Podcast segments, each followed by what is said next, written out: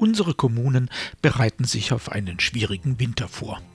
Aber warum tun sie das ohne ihre Bürgerinnen und Bürger? Mein Name ist Jörg Sommer und dies ist Demokratie Plus, der wöchentliche Podcast zur politischen Teilhabe. Jeden Donnerstag erscheint ein neuer kostenloser Newsletter.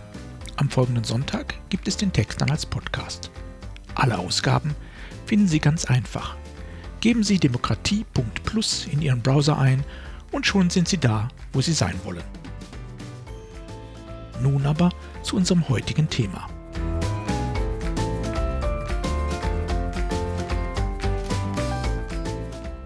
Schwere Zeiten.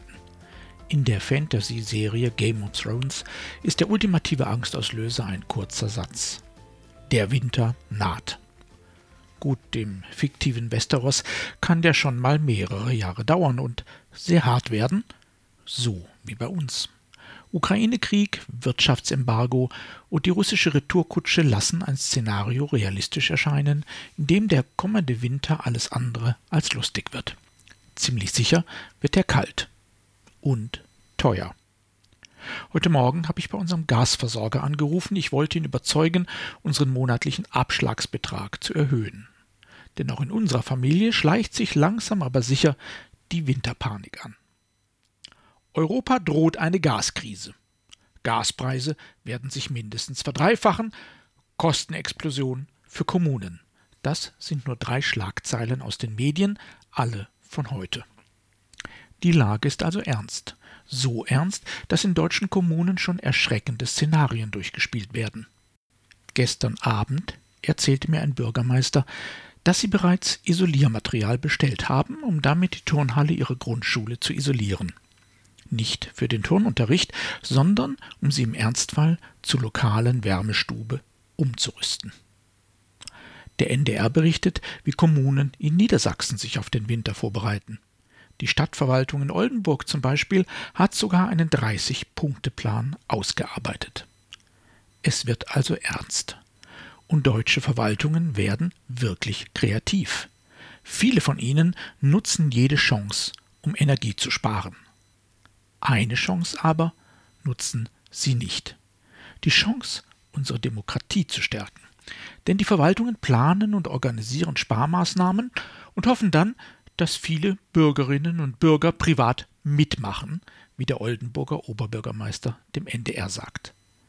Doch diese Krise hat einen großen Vorteil. Sie ist eine Krise mit Ansage und mit Vorlauf. Wer früh anfängt, muss seine Bürgerinnen und Bürger nicht mit drastischen Maßnahmen überfallen, wie es zu Beginn der Corona-Pandemie unumgänglich schien. Jede einzelne Kommune im Land hat jetzt die Chance, über die eigenen Maßnahmen, über Prioritäten, über kreative Ideen und freiwillige Mitwirkung zu sprechen, gemeinsam mit ihren Bürgerinnen und Bürgern. Denn Beteiligung ist nicht nur dann praktikabel, wenn es etwas zu verteilen gibt, wie zum Beispiel bei Bürgerbudgets, sondern sie funktioniert ganz ausgezeichnet eben auch dann, wenn Belastungen und Einschränkungen gerecht verteilt werden müssen. Und gerade dann ist sie wichtig, weil gemeinsam entwickelte Strategien Zusammenarbeit sichern und eine gemeinwohlorientierte Verteilung der Lasten ermöglichen können.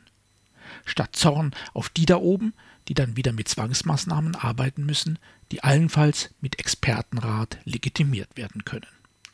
Und schon haben Querdenker und Verschwörungsschwurbler wieder eine fette Welle, auf der sie surfen können. Wenn wir aus der ja längst noch nicht beendeten Corona-Pandemie etwas lernen können, dann dies.